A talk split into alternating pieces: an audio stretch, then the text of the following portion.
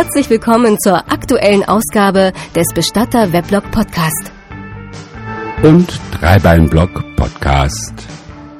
Dieser Podcast ist ein kostenloses Download-Angebot. Die Nutzungsbedingungen und das Impressum finden Sie unter bestatterweblog.de.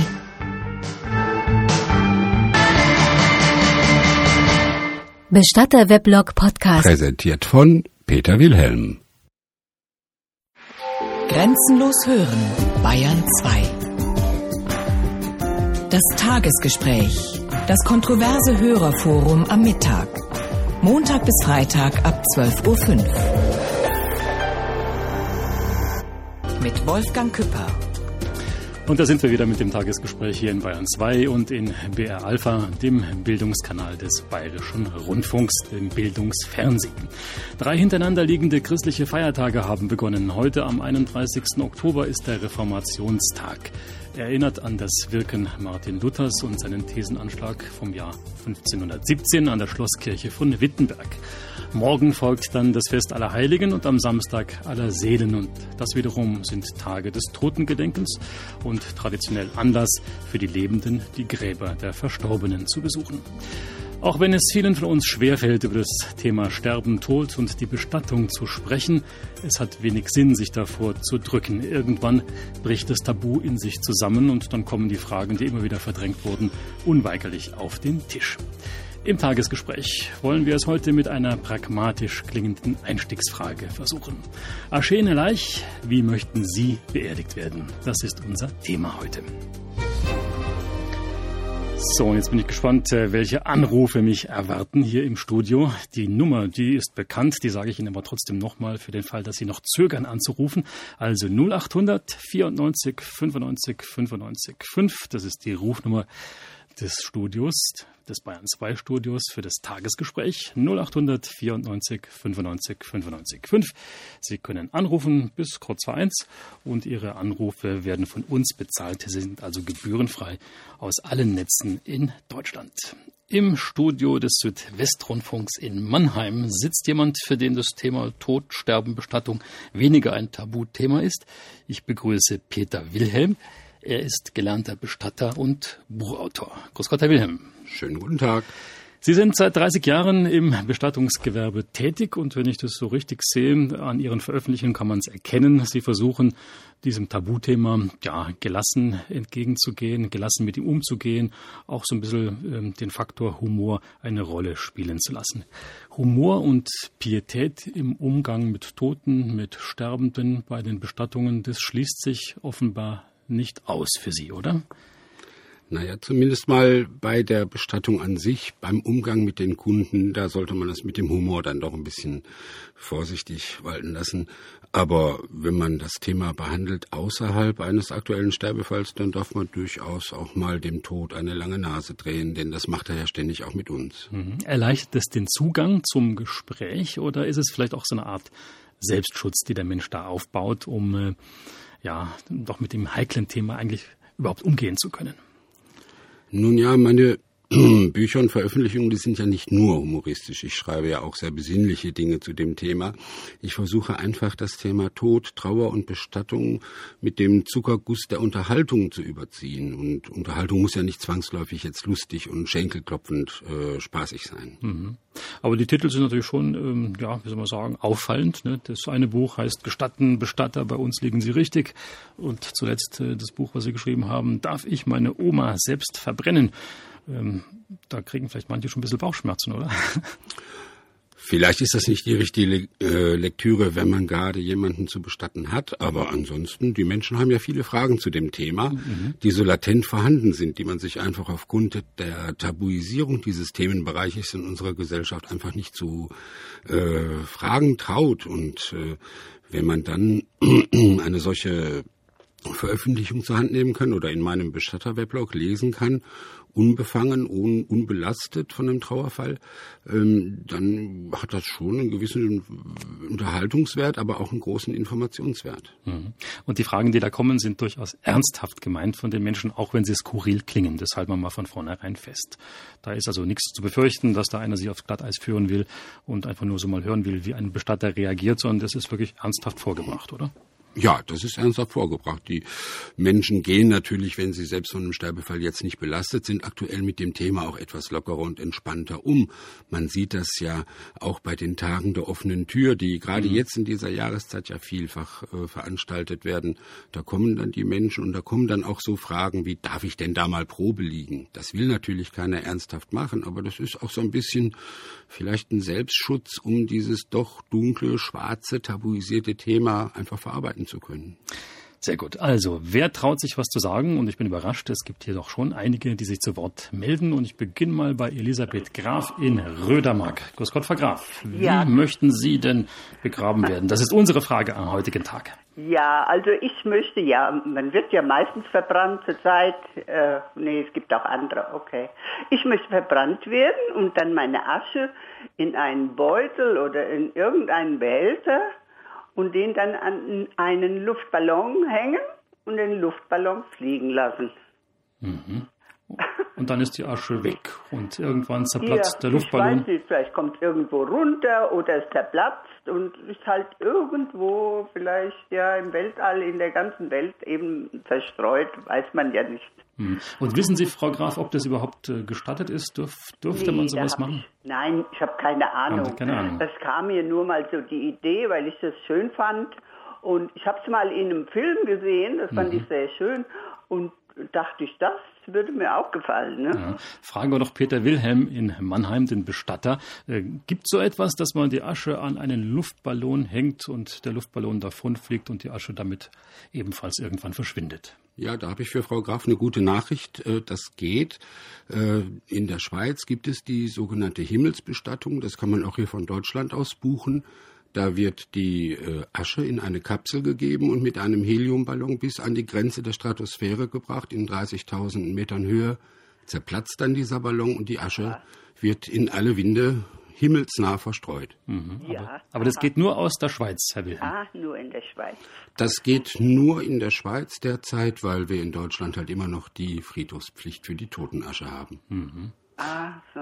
Hm, hm. Ja, Frau Graf, jetzt äh, wissen Sie, was Sie praktischerweise tun könnten. Äh, das ist jetzt keine Empfehlung unsererseits, aber wir antworten auf Ihre Frage und auf Ihre Idee. Mich yeah. würde es noch interessieren, ähm, wenn man dann so in alle Winde zerstreut ist, fehlt natürlich für diejenigen, die zurückbleiben, so der Ort der Erinnerung. Äh, das ist Ihnen egal, darauf würden Sie verzichten, sagen Sie, spielt für Sie keine große Rolle. Oh, naja, gut, man könnte ja irgendwo einen Stein hinsetzen, wo vielleicht, wenn das von meinen Angehörigen irgendwie gewünscht ist, ja, so zur Erinnerung, mhm. ja, mhm. in einen Stein meißeln, wo auch immer der Stein aufbewahrt wird. Mit den Daten ja. meinerseits. Mhm. Vielleicht noch einen schönen Spruch. Also wenn das gewünscht wird, ja. Mhm ich bin nicht unbedingt äh, jetzt verpischt zu sagen, ach nee, ich will überhaupt nichts mehr hören von der Welt oder ja, ja. meine Angehörigen vielmehr. Ne? Aber Sie sind da ganz flexibel und sagen, also so könnte man es machen und je nachdem, wie die Angehörigen reagieren, können wir es organisieren. Ja, ich würde, Aha. da würden Sie ja wahrscheinlich noch ein paar Angehörigen versammeln, die vielleicht sehr viel jünger sind wie ich und äh, wenn man darüber spricht bei Lebzeiten, dann kann man ja vielleicht noch ein Lied dazu singen Aha. oder sowas, ja, wenn der aufsteigt. Gut. Ja, damit wissen wir Bescheid, wie das im Falle von Elisabeth Graf aus Rödermark ungefähr laufen könnte für den Fall der Fälle. Ja, ich danke ja. Ihnen ganz herzlich. Alles also Gute. Ich, Entschuldigung, ähm, ja. wenn ich sowas wirklich verwirklichen will, mhm. müsste ich mich an die Schweiz wenden, oder wie? Nein, Nein, nicht zwangsläufig. Das macht jeder Bestatter auch von Deutschland aus. Da muss man halt nur den Wunsch äußern, dass man dort diese Himmelsbestattung haben möchte. Ähm, unabhängig davon kann ja hier ganz normal eine Trauerfeier mit dem Sarg stattfinden. Und Sie haben völlig recht, man kann ohne weiteres auch irgendwo, auch auf einem privaten Grundstück, einen Gedenkstein aufstellen. Das geht durchaus. Ja. Mhm. Und die Bestatter, Herr Wilhelm, sind international organisiert oder müsste man da irgendwie was Besonderes organisieren, irgendwas äh, besondere Vorkehrungen treffen, damit es dann auch so geschehen kann? Fragen Sie mich? Nee, nee, ich frage den Herrn Wilhelm. Darf ich noch mal hören, die Frage bitte? Ich hatte gefragt, ob es äh, eine internationale Organisation der Bestatter gibt oder ob man dann in dem Fall ganz individuell vorgehen muss als Unternehmen. Da muss man individuell vorgehen. Es gibt äh, in, große Bestattervereinigungen in den Vereinigten Staaten, aber dass es eine internationale äh, Organisation mhm. gäbe, mhm. die zum Vorteil der Bestatter und Kunden tätig wäre, ist mir nicht bekannt. Mhm. Gut. Frau Graf, ich danke Ihnen ganz herzlich. Ja. Alles Gute nach Rödermark. Ja, danke. Und jetzt fragen wir Matthias Penz. Er ist unterwegs in der Nähe von Rottal, wie denn er ja. bestattet werden möchte. Grüß Gott, Herr Penz. Einen schönen guten Tag. Ja, ich hätte gern eine ganz traditionelle Bestattung. Das würde ich mich, würde ich mir für mich wünschen, denn ähm, unsere Kirche ist umgeben vom Friedhof und unser Familiengrab, das ist mit Sicherheit schon über 100 Jahre im Familienbesitz. Wir zahlen laufend unsere Friedhofsgebühren, wenn es wieder fällig sind. Und da liegen meine Großeltern, meine Urgroßeltern, meine Eltern drin und da möchte auch ich drin liegen. Mhm. Und ich hätte gerne eine Beerdigung mit einem Sarg, ganz traditionell. Ich habe schon ein paar Urnenbestattungen in einen Grabstätte, keine Urnenwand, weil so eine Urnenwand, die ist, finde ich, unmöglich. Und diese Urnenbeisetzung auf dem, auf dem Grab, auf der Grabstätte, mhm. da fehlt mir was. Die Person, die kannte ich ja, sonst gehe ich ja nicht zur Beerdigung. Und wenn ich dann bei der Beerdigung diese Urne sehe, ich weiß, da ist ein bisschen so Aschenstaub drin, da fehlt mir was. Die Person, die kenne ich, die kannte ich, die war so und so groß, war so und so mhm. schwer und sah so und so aus und dann plötzlich habe ich da so eine kleine Büchse. Da fehlt mir was und das will ich für mich nicht. Und ich, ich kann mich mit dem Gedanken äh, sehr gut anfreunden, dass ich bei mir an meiner Familiengrabstätte auf der Südseite von unserem Friedhof, das ist zufälligerweise auch die Sonnenseite von unserer Ortschaft, von unserem Markt, und da kann ich mir sehr gut vorstellen, da die Ewigkeit zu verbringen. Und ich habe es äh, bei Verwandten und bei meinen Eltern im Besonderen für mich, ich kann nur für mich mhm. reden, erlebt. Ähm, meine Eltern sind jetzt sieben beziehungsweise neun Jahre beerdigt und es ist gut, wenn man dann zur Grabstätte hingehen kann und ich weiß, da liegen sie drin. Mhm.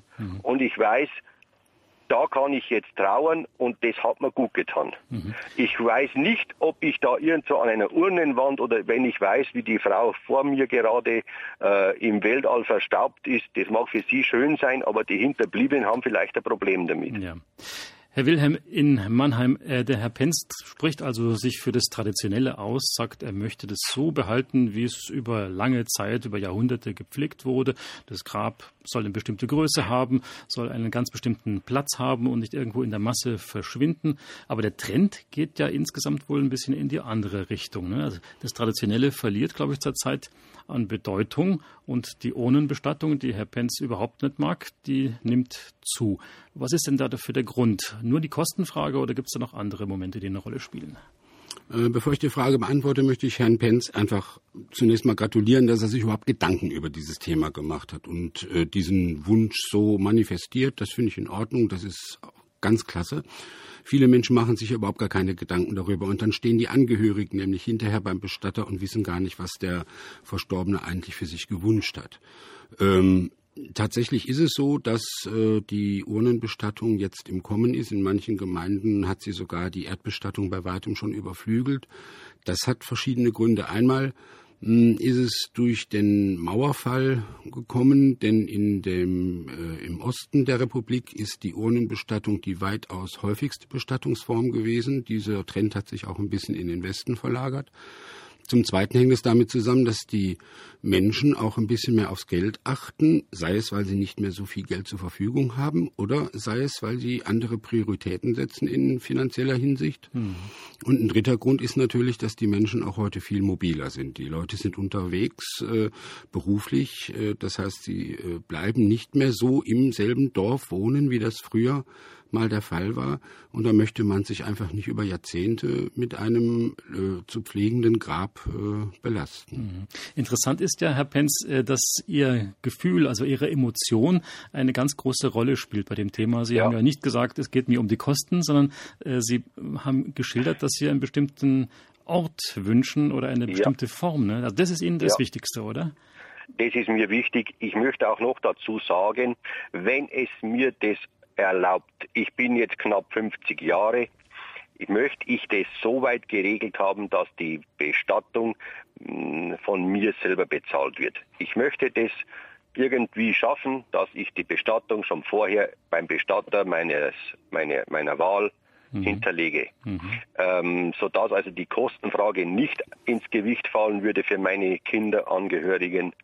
Und ich möchte eben das so, weil es mir hat's gut getan, als dass ich meinen Verwandten, meinen Bekannten, unserem Nachbarn und meinen Eltern da, das sind nur alles traditionelle mhm. Bestattungen mhm. gewesen und das tut mir gut, wenn ich da hingehen kann und kann da trauern. Ja. Kann kurz vor dem Grab in Stille verweilen und ich weiß, da liegt die Person drin.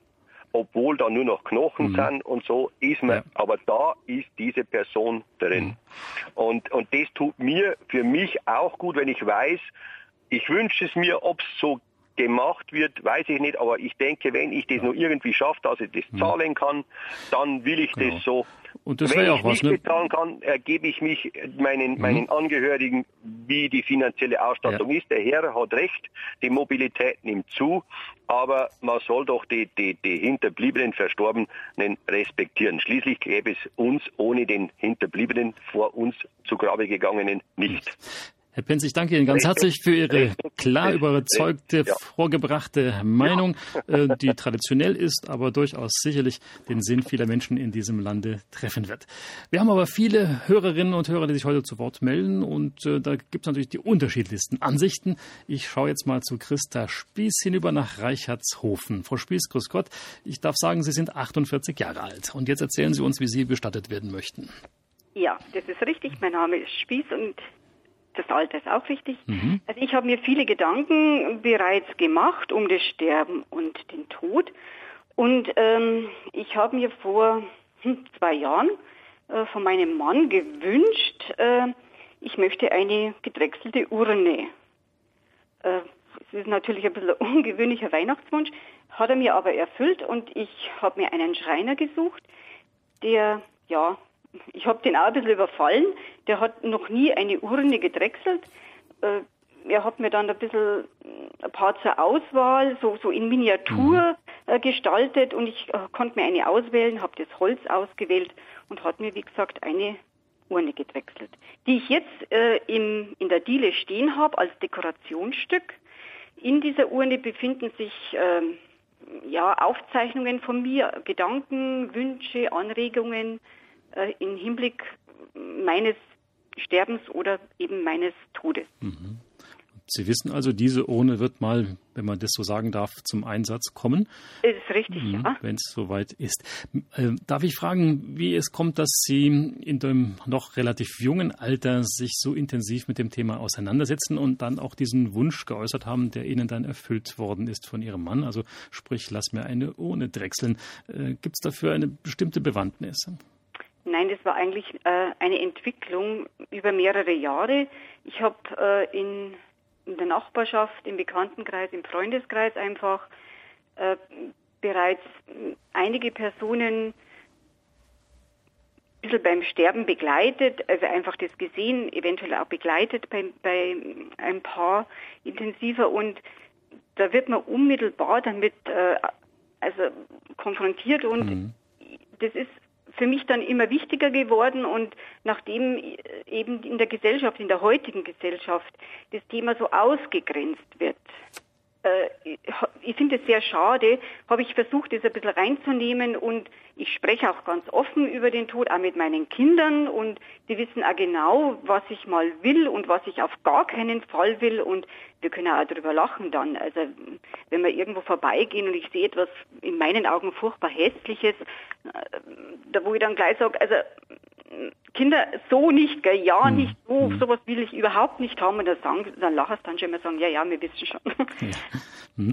Da würde mich jetzt interessieren, was Peter Wilhelm, der Bestatter, sagt, der uns zugeschaltet ist aus dem Studio des Südwestrundfunks in Mannheim. Herr Wilhelm, kommt es häufig vor, dass Leute so dezidiert wie Frau Spieß sagen, ähm, ich kümmere mich schon bei Lebzeiten drum, wie das sein wird und lass mir auch schon die Urne zimmern oder drechseln, in der ich mal begraben sein möchte?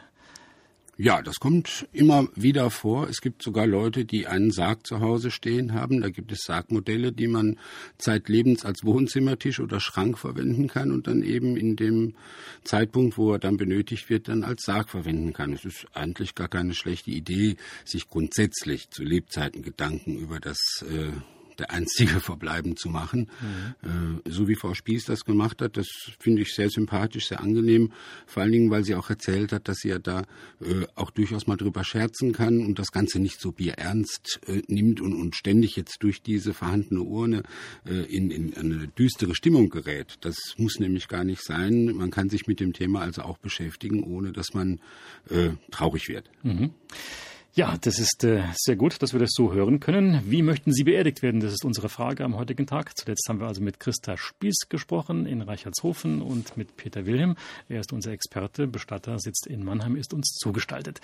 Und jetzt gehen wir nach München zu Carola Pichler. Grüß Gott, Frau Pichler. Grüß Gott in die Runde. Äh, ich habe eine Frage und zwar, ich weiß für mich, dass ich mich verbrennen lasse und in einer Urne in so ein unter einem Friedbaum begraben werden möchte. Mhm. Also in einem Friedwald, ne? Und, ja, mhm. Friedwald, aber inzwischen, ich glaube in Bayern gibt es das nicht, aber in, auf verschiedenen Friedhöfen gibt es dann schöne Bäume, mhm. wo man das auch machen kann. Es ist nur so, mein Mann ist vor neun Jahren gestorben, ist auch verbrannt in der Urne. Ich habe jetzt da so eine Urnennische und jetzt wollte ich aber das regeln und äh, gefragt, ob die Urne, ob man die mitnehmen kann, also dass wir zu zweit praktisch unter so einem Baum begraben werden. Mhm. Das weiß der Herr Wilhelm vielleicht zu beantworten. Kann man eine Urne umsetzen, so wie man äh, vielleicht auch früher schon mal einen Sarg oder die Überreste, die in einem Sarg noch zu finden waren, umgesetzt hat? Ist so etwas möglich? Ja, das ist ja grundsätzlich technisch viel einfacher möglich als bei einem Sarg oder bei sterblichen äh, Überbliebenheiten, die in einem Grab liegen. Äh, das hängt aber im Einzelnen von der Friedhofsverwaltung vor Ort ab. Solche Fragen bekomme ich tagtäglich gestellt. Das muss man aber mit der Friedhofsverwaltung besprechen, wo die Urne derzeit in der Urnenwand oder Nische steht, äh, unter welchen Bedingungen das geht. Im Allgemeinen ist das möglich, wobei ähm, es heißt, dass natürlich die ähm, Totenruhe gewahrt bleiben muss und äh, hier muss schon ein besonderes Interesse häufig nachgewiesen werden, dass man das so haben möchte. Aber der Wunsch eines Angehörigen, also in dem Fall der Ehefrau, äh, der würde genügen oder muss man da noch irgendwelche anderen Formalitäten erfüllen, um den Wunsch genehmigt zu bekommen? Formalitäten wird man da nicht erfüllen müssen, aber äh, es ist ein wenig auch eine Ermessenssache des zuständigen Sachbearbeiters. Äh, mit dem würde ich dann mal Kontakt aufnehmen und diese Dinge besprechen. Mhm. Entschuldigung, ich habe mit städtischen Bestattungsamt gesprochen, die haben gesagt, das ist nicht möglich, weil es eine Störung der Todesruhe ist. Also die Umbettung ist nicht möglich. Ja. Mhm. Und dann habe ich gesagt, ja, und wenn ich diese Urne, die Nische jetzt nicht mehr weiter bezahle, kommt sie ja auch raus. Mhm. Ist das dann keine Störung der Todesruhe? Ähm, das hängt mit der, mit der Mindestruhezeit zusammen. Es ist für jeden Friedhof eine sogenannte Mindestruhezeit äh, veranschlagt die ein Körper oder eine Asche in der Erde in, oder in einer solchen Nische verbleiben muss. Mhm. Danach gilt diese, dieser Körper oder diese Urne als vergangen. Die ist nicht mehr da, mhm. rein rechtlich gesehen. Mhm. Und äh, dann ist das keine Störung der Totenruhe mehr. Aber das würde jetzt bedeuten, um das mal zuzuspitzen, ähm, dass Frau Pichler noch möglichst lange leben sollte, damit also der Fall der Kollision da gar nicht eintritt. Wie lang ist diese Zeit, wissen Sie das? Das ist von Friedhof zu Friedhof unterschiedlich, so, in der Regel 15 bis 20 Jahre. Mhm. Ah ja. Mhm. Gut, aber vielleicht gibt es doch eine Ausnahme. Man müsste vielleicht etwas frühzeitig verhandeln oder versuchen, etwas in Bewegung zu bringen. Ähm, ich bin jetzt da auch überfragt, ob das funktioniert und Herr Wilhelm hat die Perspektiven aufgezeigt. Ähm, also Frau Pichler, ich würde es einfach mal probieren. Vielleicht haben Sie doch Erfolg ähm, und können ja. da was erreichen. Ja? Gut, danke schön. Dankeschön, Frau Wilhelm, war das aus München und jetzt sind wir in Eying zu Gast bei Ruth Jobst. Grüß Gott, Frau Jobst. Ja, das ist, ich habe sehr früh mich damit beschäftigt. Vorausschicken muss ich, wir hatten eine Landpraxis in Ain. Mein Mann und ich Berufsehe. Mit 50 Jahren habe ich mir ein Grab in Ain gewünscht. Die München hat, hatte zwar die Familie im Westfriedhof ein Familiengrab, aber da geht ja keiner hin von Ain aus und Kinder sind keine da. Ich bin allein auf dieser Erde. Und äh, mein Mann war ähm, Militärarzt früher äh, in, in seiner ersten Berufslaufbahn und er hat wir haben oft über den Tod gesprochen, ist ja vom Beruf her etwas, was einem selbstverständlich ist. Mhm. Er hat auch seinen guten Kameraden gespielt bekommen an seiner Beerdigung. Und ähm, ich habe alles festgelegt. Ich habe meine meine Beerdigung bereits bezahlt. Ich habe festgelegt, dass ich in der Dorfkirche noch eine Nachfeier haben will, auch den Pfarrer festgelegt, einen Ersatz dafür gestellt, habe ähm, meine ja meine Vita kurz gefasst, die ja alle noch mal wissen wollen, wer war die Frau Jobst und ähm, auch die Lieder, die ich gesungen haben will und ich will kremiert werden und will in der in, in der Urne zum, ins Grab meines Mannes. Mhm. Also alles geregelt. Also Sie haben alles geregelt und können auch davon ausgehen, dass das alles so bei denjenigen, die das dann machen sollen, gut angekommen ist und es wird Sie keiner hinters Licht führen, sondern Sie sind der festen Überzeugung, das wird alles so klappen. Es ist alles schriftlich mhm. festgelegt, es ist auch bezahlt, es ist auch niemand da, der mir reinreden könnte. Im Übrigen war es ein langes, langes, erfülltes Leben, ein gutes Leben, für das ich dankbar bin und ich gehe gerne, ich gehe wirklich gerne, Herr Küpper. Mhm. Darf ich noch fragen, Frau Jobst, wie alt Sie sind? 93. 93 Jahre. Mhm. Ja, da kann man nur großen Respekt äh, zollen und sagen, wunderbar, dass Sie das so machen. Vielleicht noch eine kleine Frage am Rande, die der Herr Wilhelm möglicherweise beantworten kann. Frau Jobst hat gesagt, sie hat schon alles bezahlt und alles ist geklärt. Ähm, wie ist denn das mit den Kosten? Kann man die so definitiv festlegen oder könnten die auch mal sinken oder steigen? Ähm, eher steigen. Die äh, Bestatter tun sich allerdings schwer mit Preiserhöhungen, gerade eben, weil, weil sie sehr viele Kunden haben, die im Rahmen einer solchen Bestattungsvorsorge alles im Voraus bezahlen. Und da wäre es immer mit viel Aufwand verbunden, Preiserhöhungen all diesen Kunden zu vermitteln, die dann ja nachbezahlen müssten. Deshalb mhm. sind die Preise in der Branche eigentlich relativ konstant. Und äh, man kann das durchaus so machen. Das ist eine sehr gute Idee, die die Frau Jobs da hatte, das alles eben äh, festzulegen vor allem vor dem Hintergrund, dass da niemand mehr da ist, der äh, sich dann drum kümmern könnte. Deshalb hat sie ein, eigentlich aus meiner Sicht alles vollkommen richtig gemacht, vorbildlich und äh, ich finde das sehr gut, dass sie da so dezidierte Wünsche geäußert hat und eben auch mit dem Bestatter darüber gesprochen hat, alles festgelegt hat. Besser kann man es eigentlich nicht machen. Mhm. Ja, und, okay. es, und es schafft nicht ein jeder, das halten wir auch mal fest. Herzlichen Dank, Frau Jobst, alles Gute oh. nach Aing. Genau, ade. Wiederhören. So, jetzt schauen wir mal, wen haben wir denn da noch in der Leitung? Hilmar Kinnert ruft aus München an. Grüß Gott, Herr Kinnert. Ja, grüß Gott. Äh, bevor ich anfange, möchte ich voraussetzen, ich rede nur für mich und ich möchte niemanden mit meinen Äußerungen hier in irgendeiner Weise zu nahe treten, ja. denn es ist so ein kleines Thema. Aber wir haben vor einiger Zeit so eine kleine, ich sag mal in Anführungszeichen, Bewegung gegründet mit mehr Humor wird viel zu wenig gelacht und äh, mhm. ähm, ich bin auch schon etwas älter. Wir haben jetzt äh, in letzter Zeit ein paar ich sag mal, schöne Beerdigung gehabt. Das ist immer so eine Sache mit den Schönen. Und eigentlich geht das immer viel zu steif zu. Und erst wenn die Beerdigung ähm, vonstatten gegangen ist, dann so nach dem dritten, vierten halben Shoppen, ich bin aus der rheinischen Gegend, ähm, dann äh, kriegt man so mit, wie locker das werden könnte. Und dann haben wir einfach mal so aus Jux gesagt, wenn wir mal sterben, dann möchten wir beerdigt werden, ja, mit einer großen Tafel, am besten noch zwei Bänke dabei, eine richtig gute Musik muss dabei sein, was wir so gerne gehört haben. Und da kann man doch mal einen Rotwein ausschenken. Also ich möchte mich nicht lustig machen, aber wir haben mhm. gesagt, das andere ist viel zu steif. Mhm. Ich weiß nicht genau, wie das mit den Angehörigen, wenn es dann noch welche gibt, wie das mit denen ist, wie die das empfinden würden. Aber ich rede mal von mich, wenn ich jetzt sterben würde, ich bin ja tot. Ich möchte, dass die Leute sich freuen.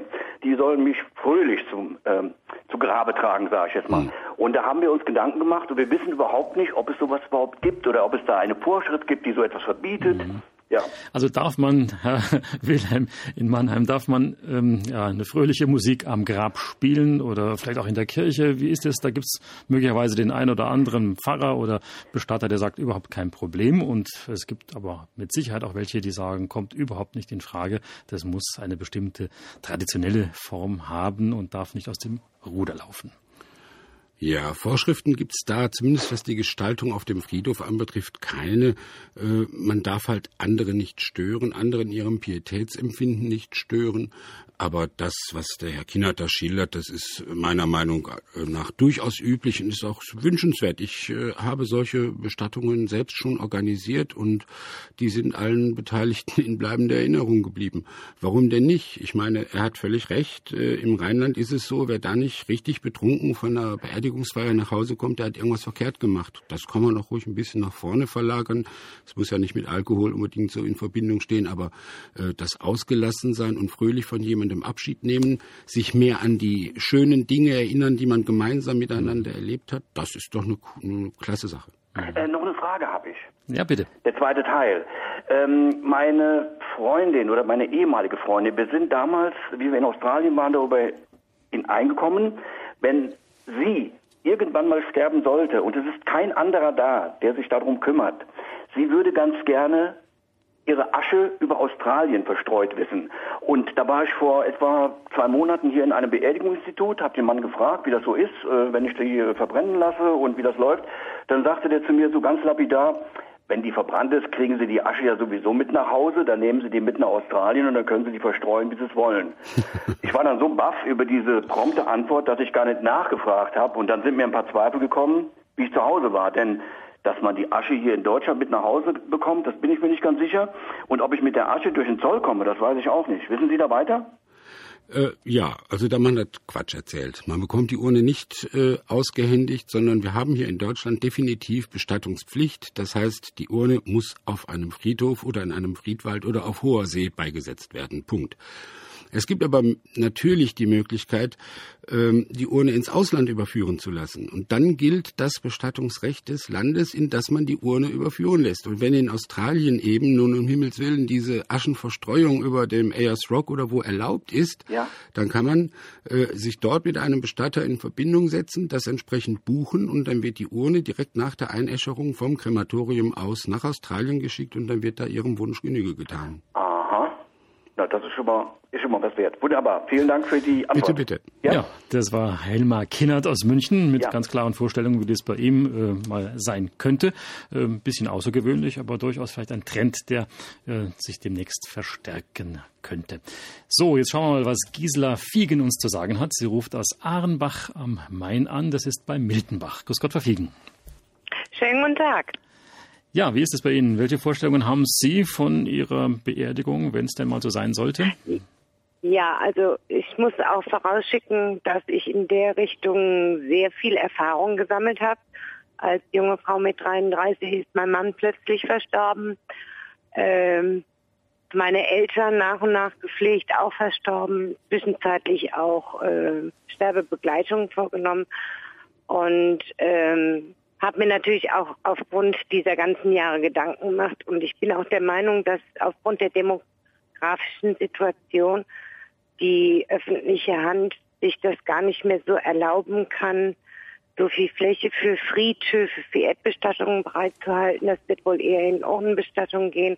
Dann kommt hinzu, dass viele Menschen nicht mehr so viel Geld verdienen oder gar kein Geld verdienen oder aus diesem Arbeitslosengeld bei sich überhaupt keine mhm. Rücklagen für Beerdigungskosten leisten können. Ja, und dann habe ich überlegt, was mache ich jetzt? Ich habe keine Kinder. Ähm, ja, und dann habe ich mich äh, schlau gemacht und habe hier Universitäten in Deutschland angeschrieben und bin im Besitz in einem Körperspendeausweis. Das heißt, wenn ich versterbe, komme ich in, äh, zu dieser Uniklinik und mein Körper wird den Medizinstudenten zur Verfügung gestellt zu Forschungszwecken oder Übungszwecken. Mhm. Das ist sicherlich löblich verfiegen, weil die Wissenschaft dadurch profitiert. Aber Herr Wilhelm, äh, eine Bestattung gibt es ja dann trotz allem, wenn die medizinischen Versuche äh, irgendwann mal beendet sein werden. Oder bin ich da falsch informiert? Ja, das gibt es. Manchmal bleibt aber auch nicht sehr viel übrig, weil die Studenten da sehr sorgfältig und auch sehr lange an einem solchen mhm. Körper mhm. arbeiten. Und äh, aber wenn dann da was übrig bleibt, das wird dann doch bestattet.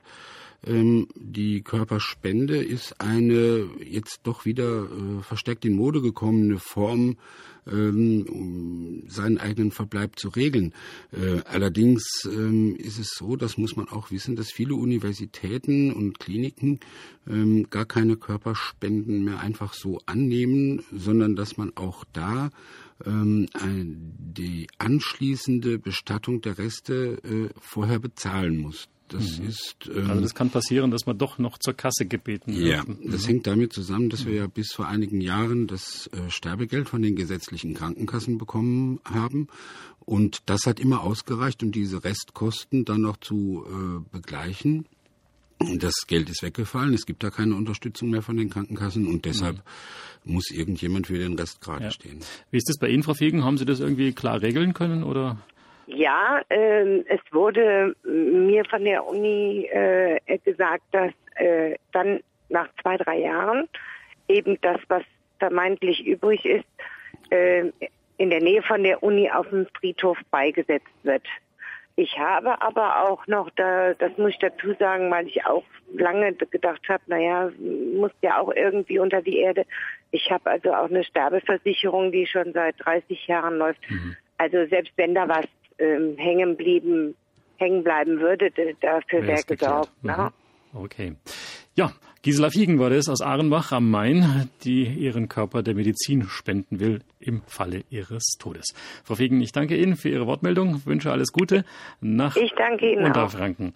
Auch. Und jetzt schauen wir mal zu Elisabeth Sova nach Wolfratshausen. Sie hat eine ganz klare Frage. Grüß Gott, Frau Sova. Grüß Gott, ich habe eine Frage zu dieser Bestattungspflicht. Ich habe mal gelesen, dass man die Asche auch zu einem Diamanten pressen kann. Und dann gibt es ja wohl Diamanten, Diamant hat sie gesagt? Ja. Mhm, okay. Oder wenn man sich eben dem Hagens verkauft für diese Körperwelten, dann kann man ja auch nicht bestattet werden. Mhm, mh. Aber vor allem interessiert mich der Diamant. Der Diamant. Also kann man sich zum Diamanten pressen lassen? Wenn ja, wie geht es? Wo macht man das? Was kostet es? Und äh, wie ist das Verfahren? Herr Wilhelm, wissen Sie da Bescheid? Teuer ist es auf jeden Fall mal. Ähm, es gibt verschiedene Möglichkeiten mit der Asche nach dem Tod zu verfahren. Allen diesen Verfahren ist gemeinsam, dass sie irgendwo im Ausland äh, verortet sind. Und äh, dass äh, eine ganz normale Trauerfeier mit äh, Einäscherung zunächst mal vorausgehen muss. Und dann äh, wird die Asche, wie ich es vorhin auch im Beispiel Australien gesagt habe, in ein benachbartes Land verbracht und äh, dort dann nach dem dortigen Bestattungsrecht wird dann mit der Asche verfahren und da gibt es dann die Möglichkeiten, eine Gedenkstele äh, à la Phoenix machen zu lassen oder einen Diamanten pressen zu lassen oder ähm, die Asche verstreuen zu lassen. Die, Möglichkeiten sind bei der Asche natürlich weitaus vielfältiger als jetzt bei einer äh, mhm. Sargbestattung. Aber was speziell die ähm, Diamantbestattung anbetrifft, hier hat das deutsche Bestattungsrecht dann eben seine Wirkung verloren, weil das übers Ausland läuft. Und äh, teuer ist es und gemacht wird es, indem äh, Teile der Asche, die eben aus Kohlenstoff bestehen, unter hohem Druck und hohen Temperaturen in einen Diamanten verwandelt werden. Das kennt man ja auch von den Industriediamanten. Gut, aber eine Diamantpressung bei uns in Deutschland gibt es definitiv nicht. Nicht, dass ich wüsste. Nein. Mhm. Und die Frage ist natürlich dann auch, ähm, Frau Sova, was macht man dann mit dem Diamanten? Haben Sie da klare Vorstellungen? Ja, nur wollen meine Angehörigen nicht mitmachen. Also ich fand das eine schöne Vorstellung, dass die Kinder eben dann, dann Diamanten so eine bleibende Erinnerung haben. Aber mhm. die fanden das makaber. Mhm. also die haben da kein Interesse. Und was ist jetzt das mit dem, wenn man beim Gunther Hagen, wenn man sich dort meldet? Das ist das Gleiche wie die Dame vorher, die Frau Fiegen, die hatte sich ja für eine Körperspende entschieden und bei dem Herrn äh, von Hagens ist es genauso. Das ist wissenschaftliche Zwecke, die da zugrunde liegen. Da mhm dieser Friedhofspflicht. Mhm. Gut, okay. also dann sind die Verhältnisse einigermaßen geklärt. Jedenfalls sind die Spielräume bei uns in Deutschland nicht so groß wie im Ausland. Frau Sober, ich danke Ihnen ganz herzlich. Alles Gute. Danke. So, jetzt schauen wir mal, wen haben wir denn da noch? Äh, Ilona Sabis Nebel ruft an, und zwar aus Neuburg an der Donau, hier bei uns im Tagesgespräch zum Thema, wie möchten Sie beerdigt werden? Grüß Gott, Frau Sabis Nebel. Ja, grüß Gott in die Runde.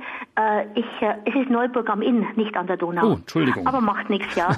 Meine Frage ist die, mein Mann war holländischer Staatsbürger, ähm, wir leben eigentlich seit 45 Jahren hier in Neuburg am Inn. Mhm. Ich habe die holländische Staatsbürgerschaft dazu bekommen zu meiner deutschen. Mein Mann äh, ist äh, verbrannt worden jetzt. Er, ich habe ihn in einer Urnenwand. Aber ich habe mich bei der Gemeinde gemeldet und habe nachgefragt, nachdem mein Mann holländischer Staatsbürger ist, ob ich die Urne nicht bekomme, ausgehändigt bekomme. In Holland ist das ja üblich. Mhm. Da hat man gesagt, nein, das geht nicht. Nach deutschem Recht ist das nicht möglich. Jetzt ist es so, ich habe alles vorbereitet für den Fall, dass ich sterbe. Ähm, äh, Testament auch und ich habe auch verfügt, dass wenn ich sterbe, dass meine, mein Körper auch verbrannt wird und dass die Asche mit der Asche meines Mannes zusammen in der Donau verstreut wird. Ich habe das so geregelt. Ich hoffe, dass es da keine Probleme gibt. Mhm. Herr Wilhelm, könnte es Probleme geben oder ist dieses Verfahren, was Frau Sabes-Nebel da gerade beschreibt, und möglich? ist es richtig, dass da deutsches Recht angewandt wird und nicht holländisches Recht, nachdem ein Mann holländischer Staatsbürger ist? Ja, das ist richtig. Es gilt zunächst mal das Recht des Ortes, an dem man verstorben ist und an dem die Bestattung stattfinden soll.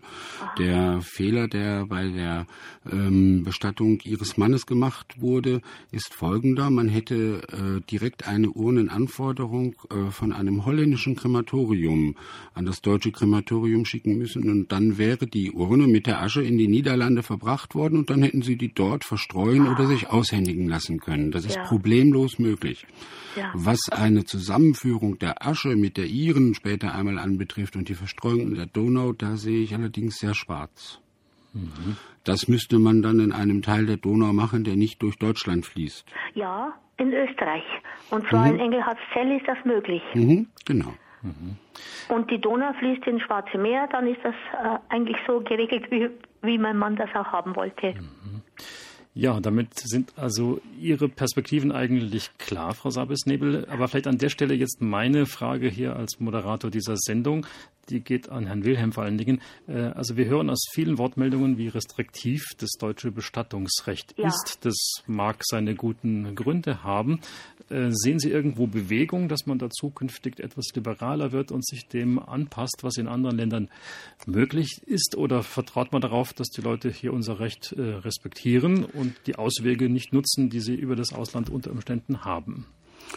Ähm, ja, ich sehe da Bewegung. Ich meine, wenn wir ander, das Recht anderer Länder in Bezug auf die Krummheit unserer Gurken annehmen müssen, dann dürfen wir ja auch irgendwann darauf hoffen, dass wir die ähm, liberalen Bedingungen, die in unseren Nachbarländern, die auch in der Europäischen Gemeinschaft sind, äh, auch einmal übernehmen dürfen. Mhm. Und äh, es tut sich da einiges. Aber es tut sich sehr langsam. Das Thema ist ein sehr traditionsbehaftetes und äh, auch sehr heiß diskutiertes Thema.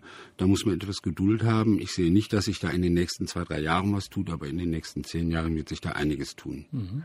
Äh, darf ich noch fragen, und wenn, wenn aber jetzt ich sterbe, äh, habe ich dann Probleme? Würde dann äh, die Urne meines Mannes, die Asche meines Mannes nicht ausgehändigt werden? Ähm, das könnte sein. Wir hatten ja vorher schon mal die Frage der Dame. Ich habe 20 Jahre einbezahlt. Die müssen doch froh sein, wenn man das herausnimmt und sie können es wieder anderweitig verwenden. Ja, sollte man meinen, aber das ist leider nicht so.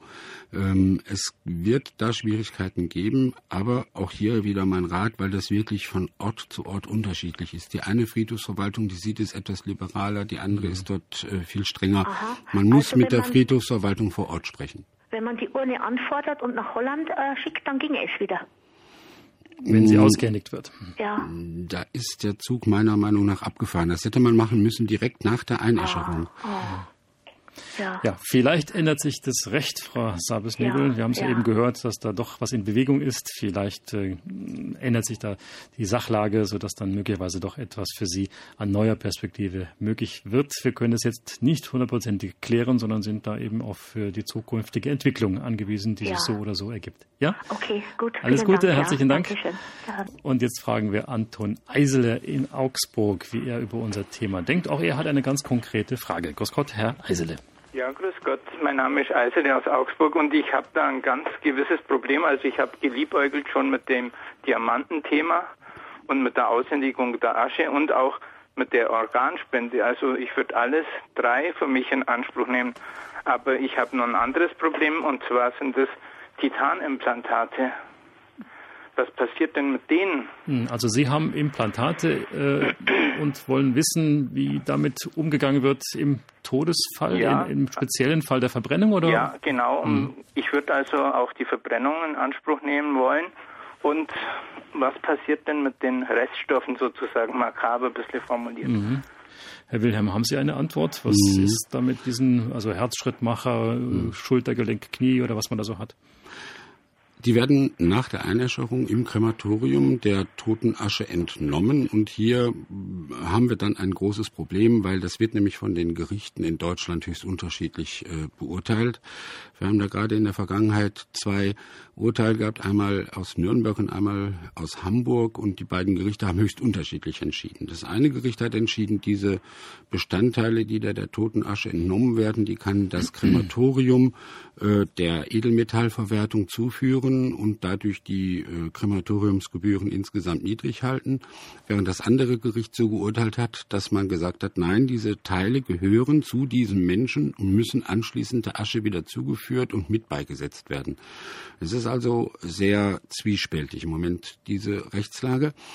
Und äh, aushändigen lassen kann man es sich derzeit nicht. Dagegen spricht dann wieder ähm, die Störung der Totenruhe, wiewohl aber äh, eigentlich diese Bestandteile den Angehörigen als äh, Wertteile, als Wertgegenstände gehören würden. Mhm. Ja, dann würde ich doch darauf hoffen, dass sich da rechtlich was ändert, weil ich bin da also mh, hm, auch der Meinung, dass die ja eigentlich mir angehören und dass die dann auch meiner Familie zum Beispiel als Andenken übereignet werden müssten.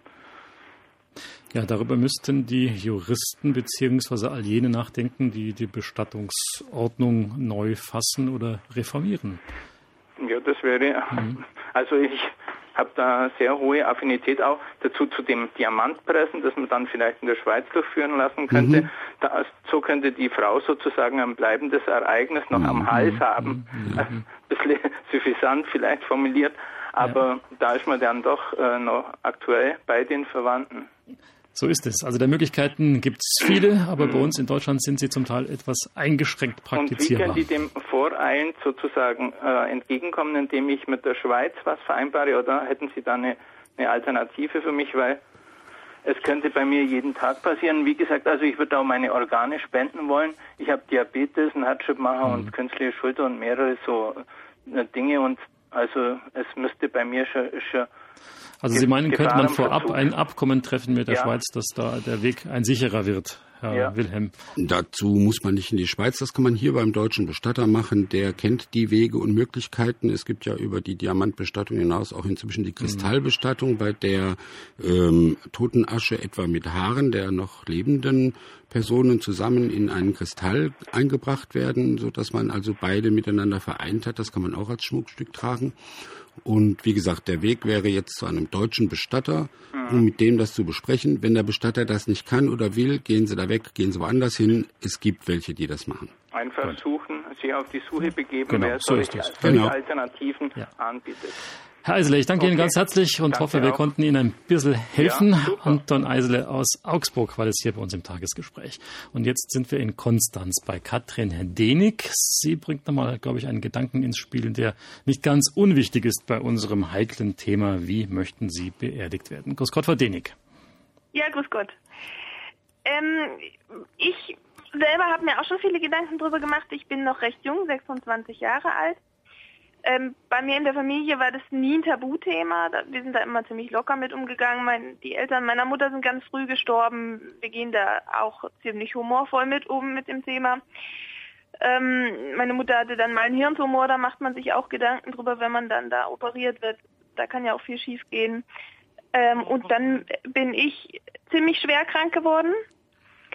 Und ähm, vorher haben wir uns auch manchmal so drüber unterhalten und wenn man jung ist, denkt man sich ja auch, ja, Beerdigung ist nicht so, ist ja und schwarz anziehen und das ist alles doof und ich will äh, meinen Körper spenden, noch was Gutes damit machen, Organe spenden, äh, zu Körperwelten, Medizinspende oder sowas. Mhm.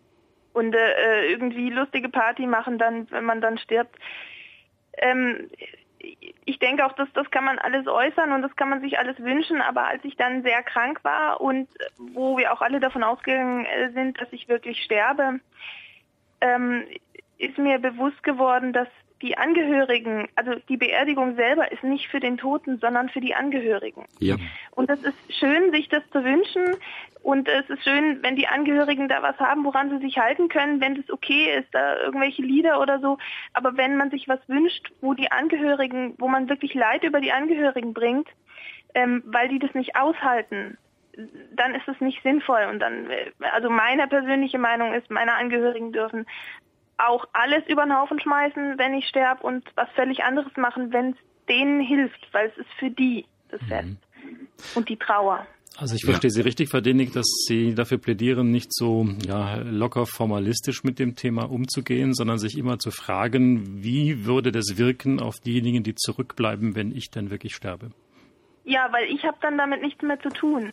Man kann, ich, ich sehe das völlig so, man kann damit locker umgehen, man kann, ich, ich bin auch ein Freund von Humor und ich gehe auch immer noch humorvoll damit um. Aber wenn es soweit ist, dann ist ähm, den Angehörigen nicht geholfen, wenn ich auf Sachen bestehe, ja. wo die hm. Großes Leid haben dann. Hm.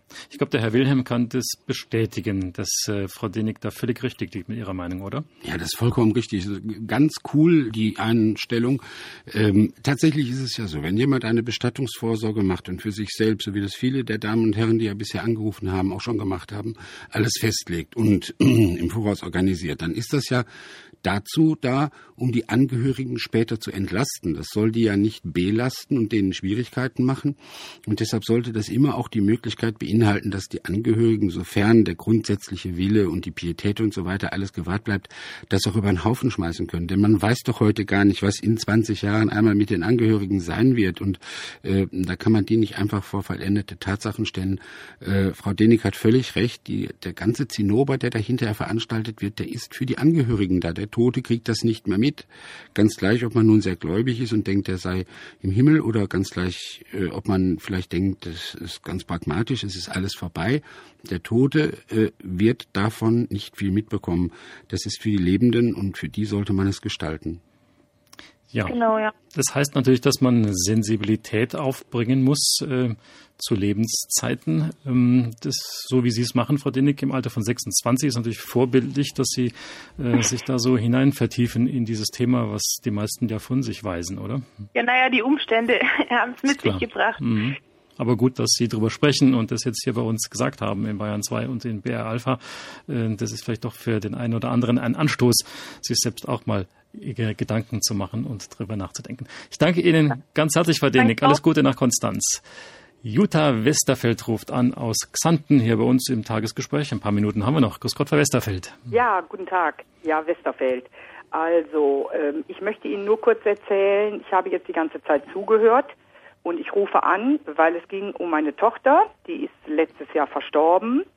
Und meine Tochter ist sehr jung gestorben und hat aber vorher mit uns Eltern ein Gespräch geführt, wie sie sich ihre Beerdigung vorstellt. Sie hat uns darum gebeten, sie wollte eine pinkfarbene Urne haben. Und ähm, das haben wir ihr dann auch ermöglicht. Wir haben ein ganz wunderbares Beerdigungsinstitut hier in Xanten, die uns sehr unterstützt haben. Wir haben einen wunderbaren Künstler gefunden, der die Urne super pinkfarben darstellte mit einer wunderschönen Fee drauf mit Swarovski-Steinen. Meine Tochter hat vorher festgelegt, bitte nur bunte Kleidung. Sie hat sich ihre eigene Musik ausgesucht. Es war natürlich für uns schwer als Eltern mit ihr dieses Gespräch zu führen. Aber mhm. wenn man weiß, es kommt irgendwann die Zeit und dann sollte man sich dem auch nicht verschließen. Wir haben ihre Wünsche erfüllt und auch der ähm, Stein, der nachher äh, äh, auf ihrem Grab, also über der äh, Urne lag. Auch da sind wieder pinkfarbene Swarovski-Steine. Und ich denke, ich hoffe, meine Tochter sieht uns und hört uns, das wünsche ich mir von Herzen, dass wir es für sie richtig gemacht haben. Und es gab in, in keiner Weise eine Verstimmung, Frau Westerfeld. Sie haben nicht das Gefühl gehabt, dass da irgendwie äh, doch ein paar Leute beleidigt waren, die auch dabei waren. Überhaupt nicht. Also mhm. der Zuspruch bei der Beerdigung war so groß und wir haben hinterher noch wochenlang wirklich habe ich noch Anrufe bekommen, die gesagt haben, sie hätten seit langer Zeit nicht mehr so eine wunderbare Beerdigung erlebt, die so locker war, die natürlich mhm. voller Trauer ist, weil meine Tochter so früh leider an Brustkrebs verstorben ist. Aber die Menschen haben es mitgemacht. Ja, Frau Westerfeld, ich danke Ihnen ganz herzlich. Ich muss Sie leider jetzt hier abbrechen, ja, weil wir äh, mit unserer Sendezeit zu Ende sind. Ich danke Ihnen für diesen Schlusspunkt im heutigen Tagesgespräch. Wie möchten Sie beerdigt werden? Ich danke Peter Wilhelm, meinem Gesprächspartner in Mannheim und allen, die bei dieser Sendung mitgemacht haben. Bestatter Weblog Podcast Feed abonnieren oder immer wieder ins Weblog schauen und keine Episode verpassen. Dieser Podcast ist ein kostenloses Downloadangebot. Die Nutzungsbedingungen und das Impressum finden Sie unter bestatterweblog.de. Sie haben Anmerkungen zum Podcast, Ideen, Vorschläge oder Fragen? Schreiben Sie uns eine E-Mail an podcast@bestatterweblog.de